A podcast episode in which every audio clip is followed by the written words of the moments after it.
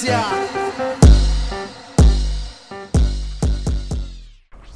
好，欢迎收听角落生物，我是 Ivan。那我旁边的话是我的伙伴，要不要自我介绍一下？你好，你好，我是 Kevin。就是我们这个节目叫角落生物，那以后每周我们会定期跟各位分享一些我们认为有趣、好玩、新奇的足球大小事。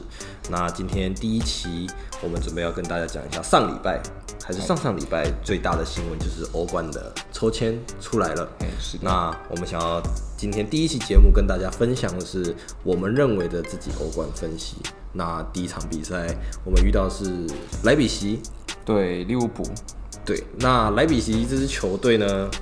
跟利物浦相比，莱比锡肯定是知名度比比较偏低啦，因为他也算是蛮新的一个球队。嗯，更何况利物浦算是英超豪门嘛，是的，就是跟莱比锡相比，更何况莱比锡在德甲，这要跟各位讲一下，就是英超在全世界算是第一大的。呃，应该说足球足球里面来算的话，英超算是比较知名度比较高。对，更就是以世界杯、欧联杯这些我们撇开来算，以五大联赛里面，英超肯定是相对观众会比较多。那德甲大家最最熟悉的，其实一定都是像拜仁、多特蒙德这一种比较传统的豪门。是。那莱比锡这支算是比较新的球队。那我们第一场讲这场是因为没有任何原因，各位就是只是因为赛程安排，所以我们决定。照他的赛程排，所以各位比较紧张。我们第一场赛程，我们虽然讲的是利物浦对莱比锡，但第二场有各位欧冠最基本上引领期盼的对决，就是巴萨对上了大巴黎。对，巴塞罗那对上的大巴黎。对，就是这场比赛，我们等下也会讲，但是基本上这两支球队，我们就暂时先不做介绍。那我们先讲回第一场比赛，第一场比赛的莱比锡对于利物浦这场比赛呢？莱比锡其实是一支很新的球队，刚才有讲，目前德甲第三，然后近期的状态还不错，就是三场比赛，十场比赛，然后三场平手，然后六胜，然后甚至只有一败。那其实他们对上拜仁，其实上一次如果我没记错的话，也是三比三踢平。就是莱比锡这支球队现在目前在德甲或是在所有的。其他比赛里面算是还蛮有竞争力的一个新的比赛，而且他是从很久以前就是他的战绩其实都不错，嗯，所以大家其实虽然说对这支球队的知名度啦，可能没有到很高，但其实他们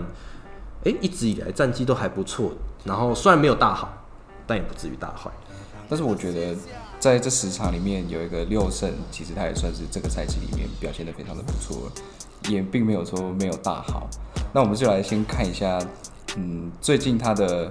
诶对上的赛事跟胜利的是有哪几组？嗯，那他最近其实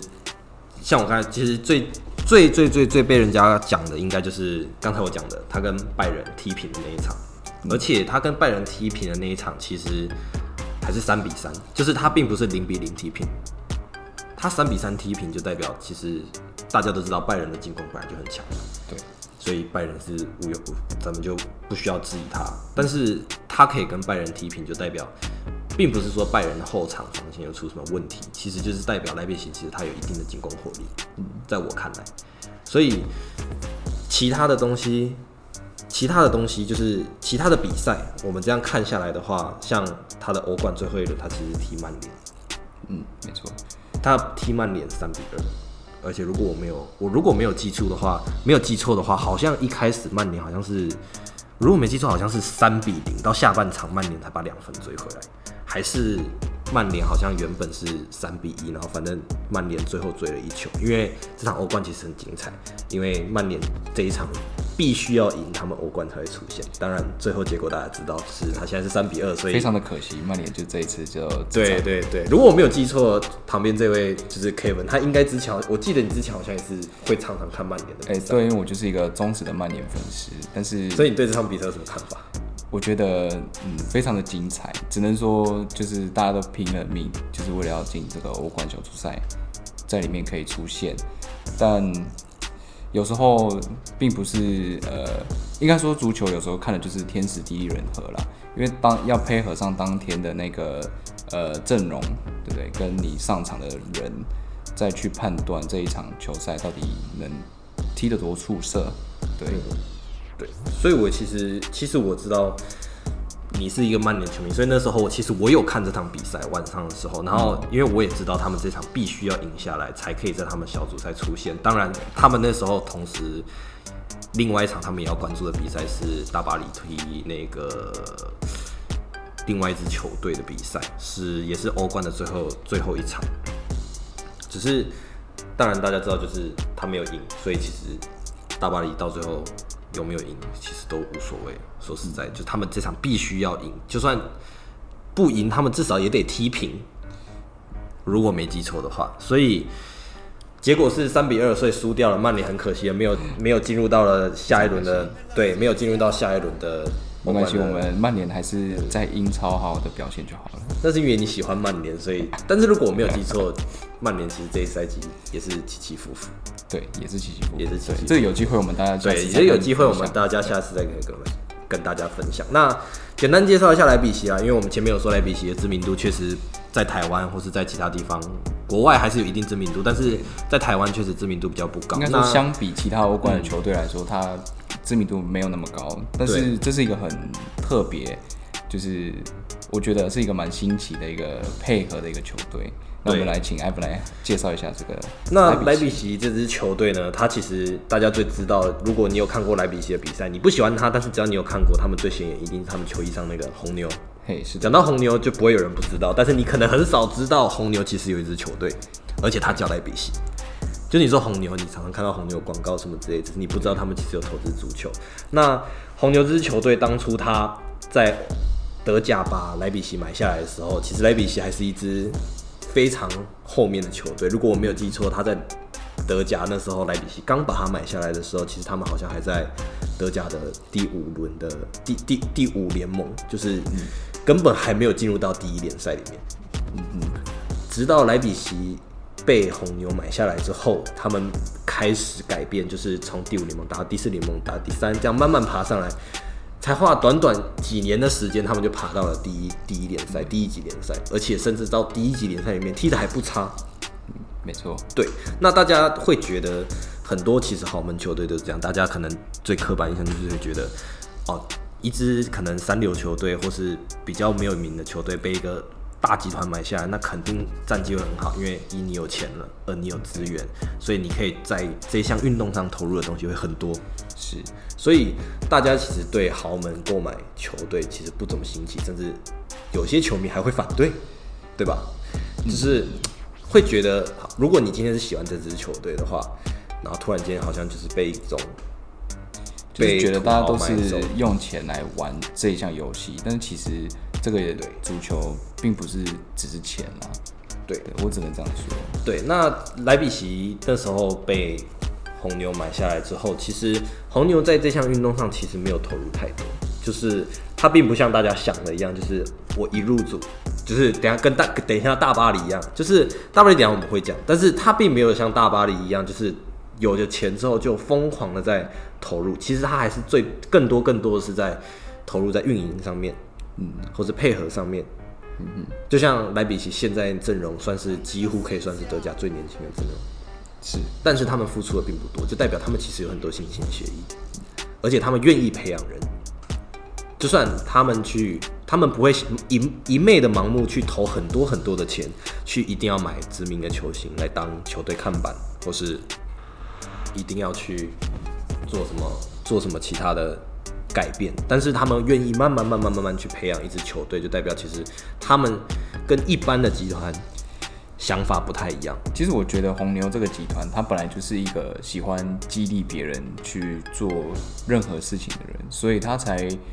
呃，我相信也是是因为这样子的主旨，所以才会让他有想要购买这个球队，然后去培养一个新鲜球员的年轻的球员的一个这样子的一个角色存在。嗯，那而且刚才我们有说，就是他自从晋升到德甲以及联赛之后，他其实在联赛表现还不差。就是他不论是对上像我们前面讲的拜仁，而且你说拜仁、多特蒙德这些老牌的大家比较熟知的德甲球队，其实在战绩上面什么之类，一定会起起伏伏。因为毕竟你会遇到很多伤伤病问题或什么之类，他会起起伏伏。但是莱比锡一直都可以当一个黑马的角色在杀杀出杀进杀出的感觉。所以其实看莱比锡的比赛，你会觉得很有趣，因为你如果以一个不懂足球人看他们比赛，你如果今天只只懂只知道拜仁，你会知道拜仁是一支很强的球队。那今天假设莱比锡跟拜仁踢的时候，诶、其实莱比锡是有机会踢赢拜仁的情况下，你会觉得好像是种爆冷，你懂吗？就是大家看会觉得好像诶、很新奇，而且他会踢出不一样的感觉，带给你一样不一样的感受，而且你知道，一支球队在一个联赛一直在赢，一直在赢，就像刚才我们前面讲的拜仁支球队的话，一直在赢，一直在赢，其实这联赛会没有什么看点，但当今天他翻船的时候，他就会上热门的大头条。那莱比锡非常非常非常喜欢去创造这种把不可能化为可能的感觉，我认为。所以其实如果有机会，大家其实是可以去看看莱比锡。我觉得大家可以去关注一下这个球队。对，那讲一下莱比锡近期好了。莱比锡近期其实他欧冠才刚踢完，那确定晋级的情况下，他对上了利物浦。那莱比锡近期其实打了这么多场比赛，他还是赢的比较，而且他只有一败。前面讲了嘛，他三场踢平，更何况三场踢平里面有一场是拜仁。前面后面六场虽然说还是有踢一些比较冷门的球队，或是他比较战绩比较后面的球队，但是他还是赢赢下了六场比赛。所以他近期其实比较大家会关注他的比赛，应该会在德国杯的第二轮。那他会做客奥格奥格斯堡，然后也是一样又要争夺出线资格。就是对他们球队来讲，他前面才刚踢完欧冠，刚开心一下，现在又要回到又要回到后面。所以他们最近的活力也很猛，都都对、呃关注于所有的赛事里面。对，那我们现在我在我啦，在我这里看来，牌面上我会觉得莱比锡其实近期没有什么问题，因为不管怎样，他的状态在他战绩上面可以显现出来。但是我觉得他有一些隐忧，就是像可能我们等一下要讲的，他后面会有伤病的问题，而且加上其实德甲这个比赛，加上他们一直到处征战的问题，让他们其实近期常常忙于在奔波各个赛程的情况下，球员球员他会会对球员造成影响，对，而且也会对，而且对球应该说对球员造成影响，不止在球员的心态上，而且会对球员身体上造成疲惫感。是没错。所以你当你今天一支球队，你每隔两三天你就需要比赛的时候，而且更何况在欧洲赛场上，如果今天他们是以踢德甲联赛，他都在德国，那还行。那你像如果在踢欧冠或是踢其他比赛的时候，他需要飞他们还来飞去，必须到别的城市对。，那你这样两三天一场比赛，两三天一场比赛的情况下，其实对球员加减都有影响。更何况，其实，在德甲，他们踢完这么多比赛，回到德甲之后，其实已经慢慢开始有显现出一些疲惫感。嗯这是一种隐性的担忧，就是你不知道这支球队他能不能负荷这么高强度的赛程，在这个联赛上。那往另外一个有个好处，好消息是赛程已经慢慢要变小了，因为如果我没记错，他欧甲之后，呃，不是欧甲，不好意思，就是德甲联赛，它之后会进入休冬期，因为冬天开始冷，它会进入一个休冬期，所以它开赛程慢慢会排比较开。对，对，所以其实可以让他们球队不管是各个方面休息一点嘛。如果可以维持这个战绩，维持这个目前这个一直算是保持还不错的战绩继续下去的话，进入休息，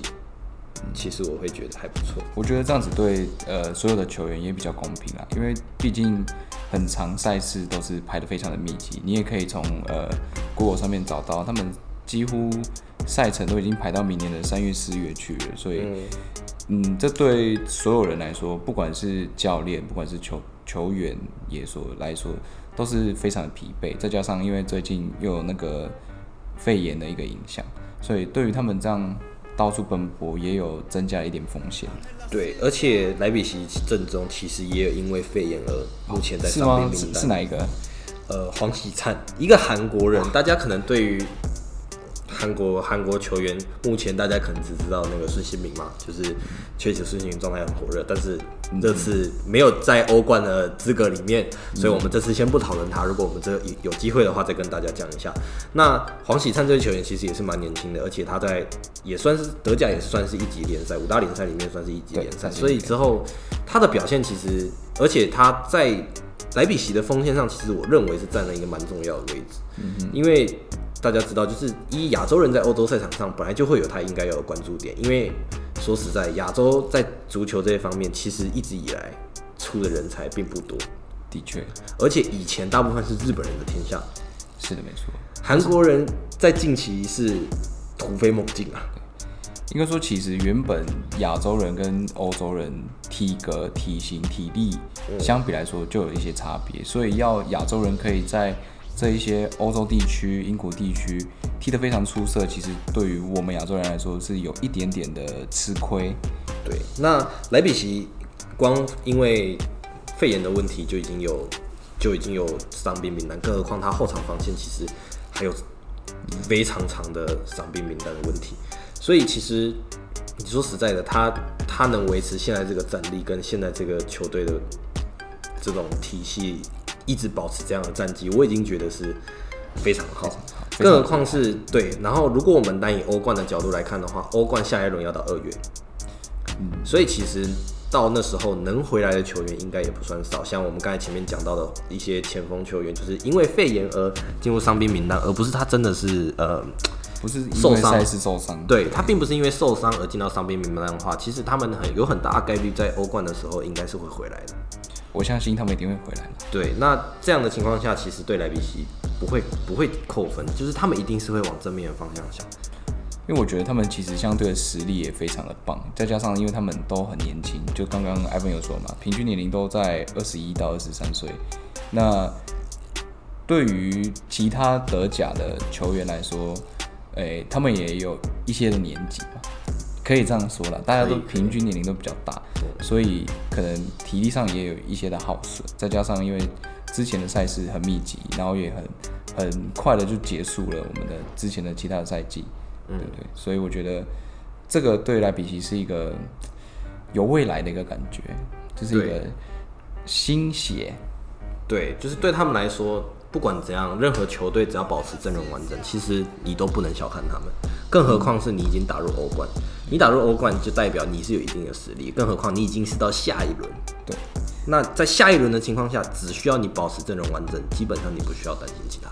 更何况他还打败了曼联，真的。你不要把个人情绪带入到那个比赛当中，我只是因为觉得这是就是，其实曼联 在英超里面成绩是非常不错，而且他曼联上一场打得也非常好。但为什么会输给莱比锡，并不是因为呃莱比锡幸运，我觉得就是一定是有相对的实力，他们才有办法做出这样的一个成绩出来。当然了，因为曼联说实在的，为什么大家都喜欢把有名的球队当做是一个标杆的原因，是因为他们是一定有，他们有一定的战力，对他们有一定的实力，对没错。不能说每一场比赛赢都是靠运气。当然，运气一定也有成分在。是当然大不像是大家说的，呃，球队状态，或是到了天气也会有影响，然后裁判也会有影响，或是到外在因素，其实这些都是运气的成分。但是运气的成分在比赛里面其实占占比不大，对，其实还是以球队的战力为主。还是以自己对本身的实力为主。对，那我觉得其实莱比锡这支球队只要后面好好的休息，基本上球员应该都是可以恢复到不错的状态。他们甚至在刚才我们说的下一轮德德国杯比赛有说到，就是他们甚至有要求呃足协去延赛，嗯，因为他们现在目前是一周双赛的情况下，所以其实他们真的真的很累，所以球会其实有要求足总看能不能延迟进行这场赛事，但是当然就是跟各位解解释一下，就是如果一支球队要延赛的话，必须要争夺对手同意，对，就是双方都要对，双方必须要同意，所以这场比赛才有机会延赛。那他们的协议当然是没有通过，因为他的对手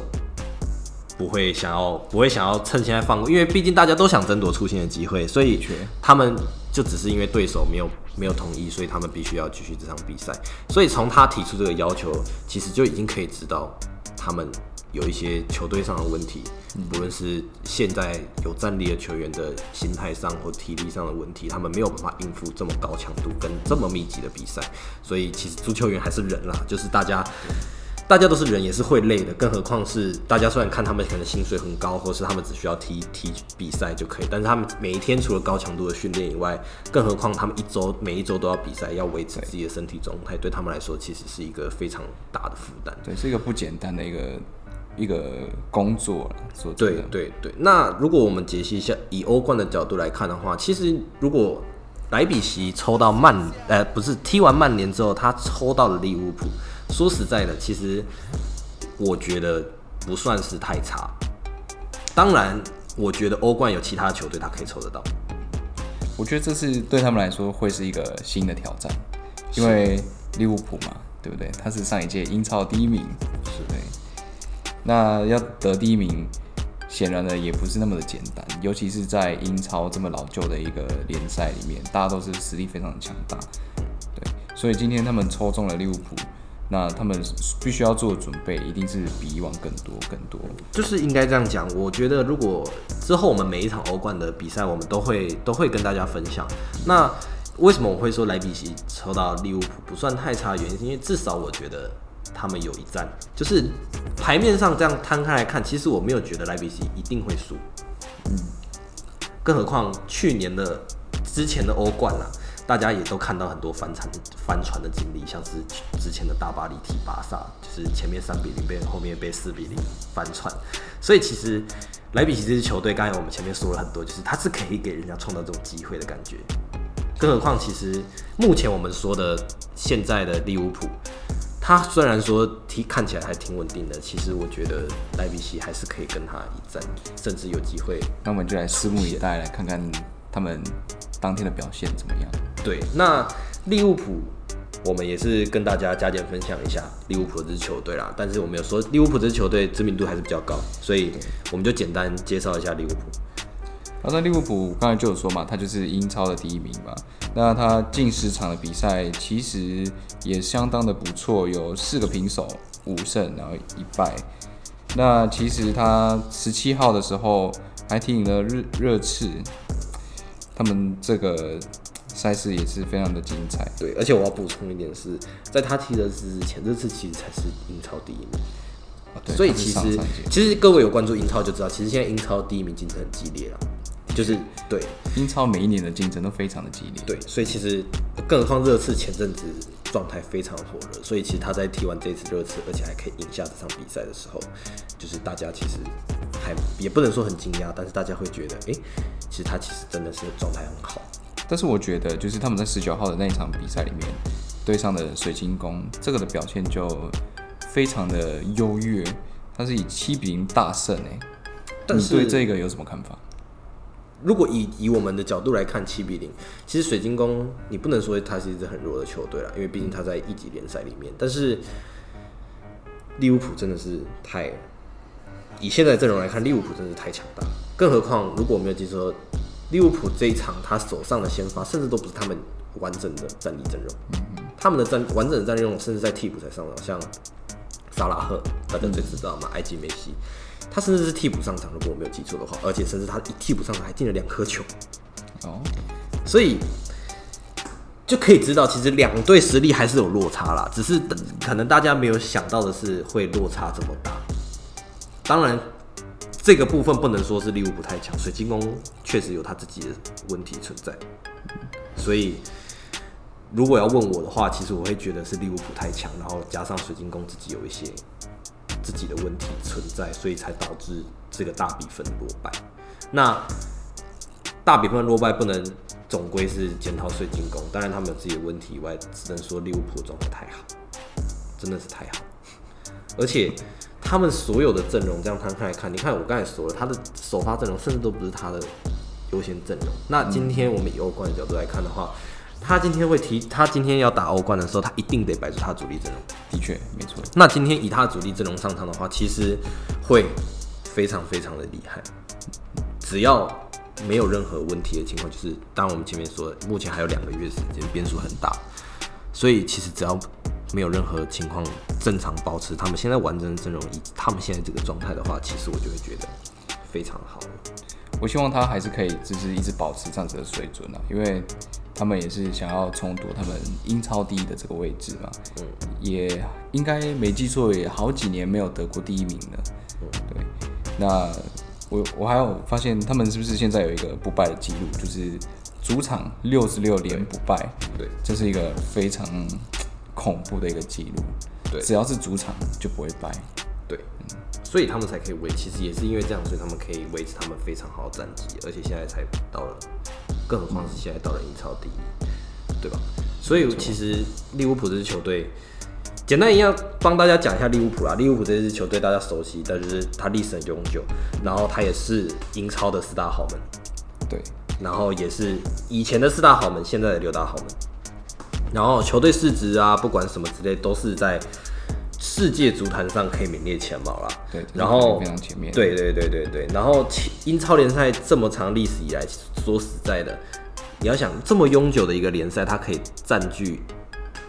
所谓的四大巨头，就是这个四大豪门，到现在六大豪门，他也没有被挤出去，他也在里面，因为六大豪门他只是另外加了两支球队，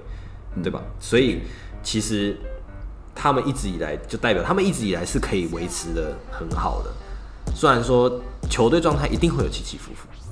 但是你看英超历史这么久，所以我认为是非常棒了啦。就是以不管是以以前的历史来看，或者到现在来看，我会觉得是非常好。对啊，那很多人很多人最近会一直在讲，就是他们除了明星阵容以外，其实他们的教练其实也是很有名的。对，我认为就是，更何况这教练的风评，其实大家有有人觉得很好，有人觉得很坏，但是其实我是觉得，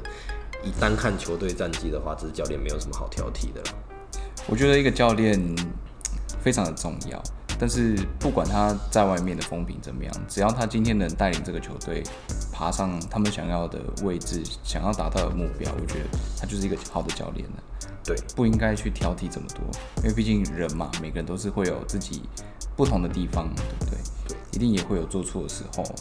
对，所以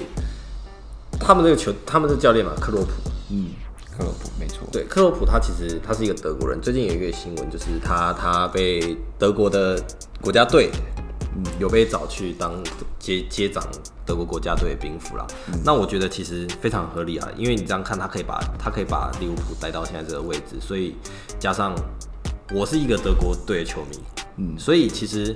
德国队近几年战绩真的是真是大好大坏。如果你有如果各位关注德国队的话，其实大家也就知道德国队真的是近几年真的是自从上一次之之前得了世界杯之后，到现在真是起起伏伏很久了啦。那他们这个他们现在的总教练虽然说当初带领他们得到了世界杯冠军，但是我觉得他确实在用人上有些问题。就是当然这个我们之后再讲。那我所以我觉得以近几年德国队战绩来讲，说实在他会被点名接掌德国队的兵符，其实我觉得不意外。其实也蛮在合理的。对，所以所以其实大家也会就是近期比较关心的是担心，可能他如果接上德国队国家队教练的话啦，那可能就会呃改变德国队的体系，足球体系，那战术也都会一定有所改变，更何况。他如果离开利物浦的话，他回到德德国也是他家乡嘛。刚才说了，他德国人，所以他一定是会回去接上他的兵符。那也有媒体问问过他这个问题啦，但是他是直接他有直接拒绝了啦，就是也不是拒绝，也不算是拒绝吧，比较委婉的婉拒，婉拒婉拒他。对他有跟他也是有说，他常常被问到这个问题，所以其实也就知道德国队被传说要换主教练这件事情已经很久了。那他也说，他现在在利物浦其实是有热情的，而且也是有很多挑战要面对。那他现在光处理利物浦的挑战就已经没有办法让他去找寻一些新的，再去接受一些新的挑战，所以他想要好好的先把目前所会面面对到的挑战去做一些解决啦。所以他他还是有这样回答媒体，就是比较算是婉拒吧，就是对，真的就是他就觉得，但是如果身为一个德国队球迷来看的话，我真的是很难过啦，就是你也蛮希望他回去，可以再带领德国再得一对对次世界冠军对对对。，因为毕竟我是德国队球迷，我可能不是说我不喜欢利物浦，只是我会觉得就是会可以带来一个新的倾向，更何况他现在算是把利物浦带的这么好，当然就可以回国家为国家做点贡献啦。说实在的，当然我会很难过，但是对利物浦来说总归是好事嘛，因为在战绩这么好的情况下，他突然去换总教练或者什么之类，毕竟会对球队有些影响。对，这对大家的心态上面都会有一些稍稍的影响啊。对，所以其实我觉得他们，嗯，在这一方面，我觉得不管是他们教练吧，或者球团，就是做的很很好的地方。因为利物浦近期虽然说战绩不错，但是新闻其实还蛮多的啦。对，就是一些新闻，它一定是会影响到球队整体的，不管是球队氛围来说，或者球员的影响，其实都是会影响到球员在场上的表现。对啊，那更何况，因为近期新闻实在太多了，所以我们不会每个都跟大家讲一些比较大的新闻，就是还有一个对，就是最近除了除了这个教练以外，还有另外一个人也是也有被传出说他想要转队的一个想法，那就是我们的埃及梅西萨拉。那他其实效力利物浦也一段时间了，从二零一七年开始就已经在利物浦，也有一些非常耀眼的一个成绩。他总共踢进了一百零八颗球，对。那他也有在欧冠联赛、英超联赛里面封王，所以他其实，在利物浦里面的表现是相当相当的优秀。但他会有这种想法，好像是他在被访问的时候有被问到说，嗯，怎么没有选上队长的这个问题？对我觉得，嗯，有时候队长的确是，呃，让一个球球员可以非常有责任感、有信心的去带领这个球队去赢球，但他也效力这么久了，也成绩非常不错，没有被选上当队长，或许对他来说是有一些的心结在，所以才让他有想要转队的一个这样的想法。嗯，那其实我觉得，我其实觉得，就我角度看的话，我觉得他他如果以是因为这个原因生气的话，其实我是没有觉得有什么差别，因为毕竟前面有说到他为利物浦立下了赫赫战功，就是说实在，今天他是利物浦中的超级明星，先不论他为利物浦打下了这么多荣誉来看，亦或是他在表现上的各个状态，其实也都是很好，所以其实我觉得他是很值，他是非常有值得当上队长的位置的。那他当他没有当上队长的情况下，他反而是去选了一个非常年轻的小将当队长，而且还是利物浦最年轻的队长。对他就是我们的二十二岁的右后卫 Alexander Arnold，就是亚历山大阿诺。对，那其实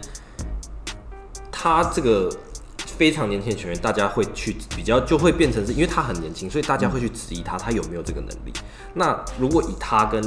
萨拉赫摆在一起来讲的话，我会认为，当然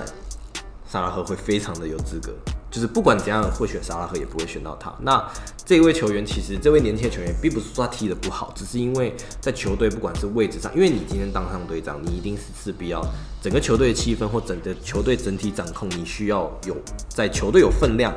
所以你才可以当上这个位置。因为当上队长只是不是只是一个代，就是不只代表球队，你也得要负责整个球队的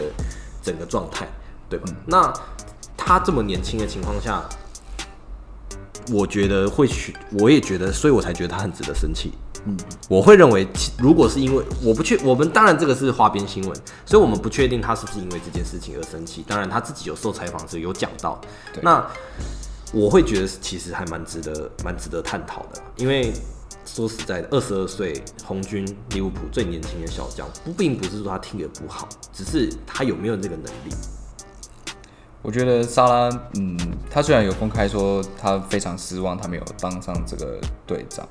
但我觉得他是非常尊重这个总教练的一个决定，所以他还是有接受。但是从这段话里面，其实也能透露出，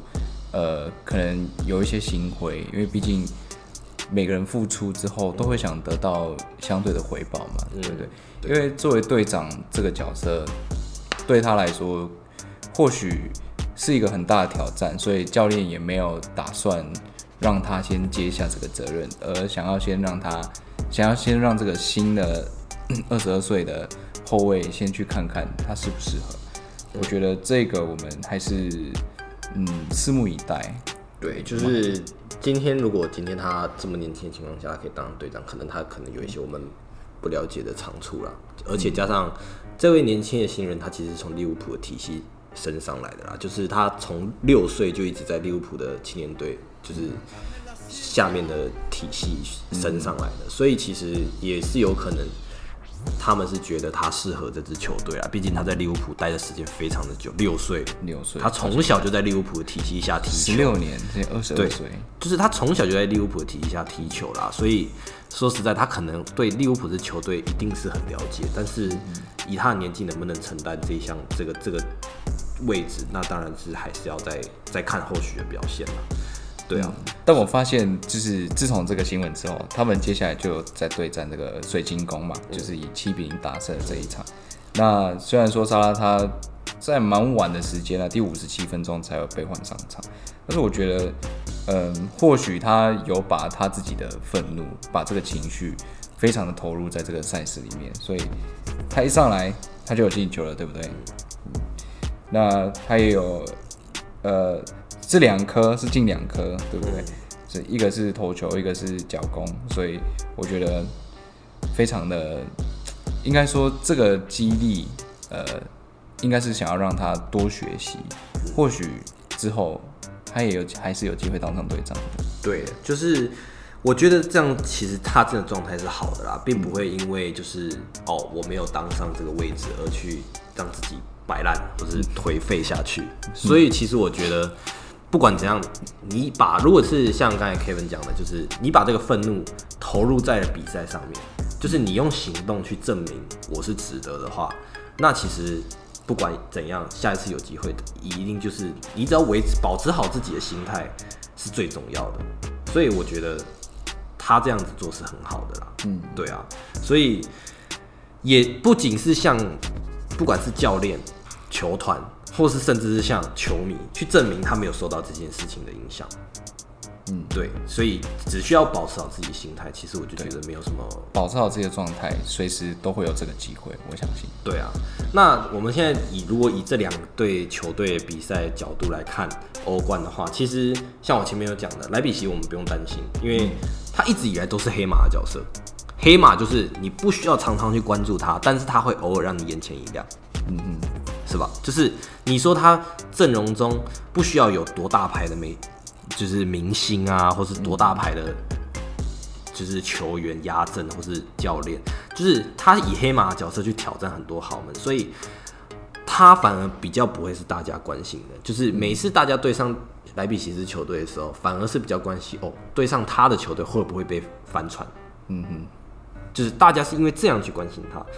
更何况其实现在他们。的状态也不错，对。然后我们以欧冠的时间线来看，两个月，二月的时候他才会开始欧冠的下一轮比赛。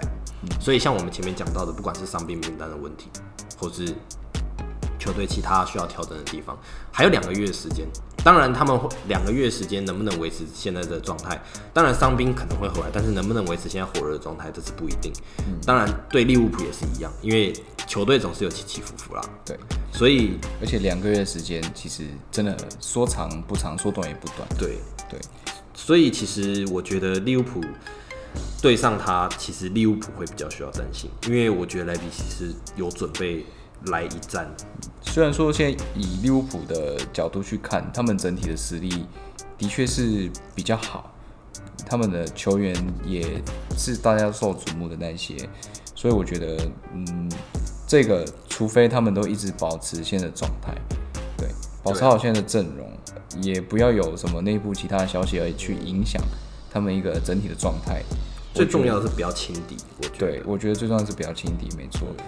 所以我觉得他们是可以稳拿，但还是我们来差多。可以啊，我们来。你比较看好，但是你一定比较看好利物浦，因为你比较关注英超啊。那我前面说我比较喜欢德国国家队，所以我觉我就觉得，我觉得，因为我觉得其实今天这两支球队都是呃实力都有一定的水准啦，而且以目前他们的战绩来看，状态是非常的好，所以。我觉得这两队对上会是一场硬碰硬的战争，嗯，所以你叫我差赌，其实利物浦嘛，我也没什么信心呢。但是因为利物浦不管怎样，整体这样看来，当然我们如果先以现在我们假的角度来看，假设明天就要踢这场比赛的话，那如果你问我，我会觉得利物浦一定会赢，因为我们前面有讲莱比锡是伤兵名单问题了，所以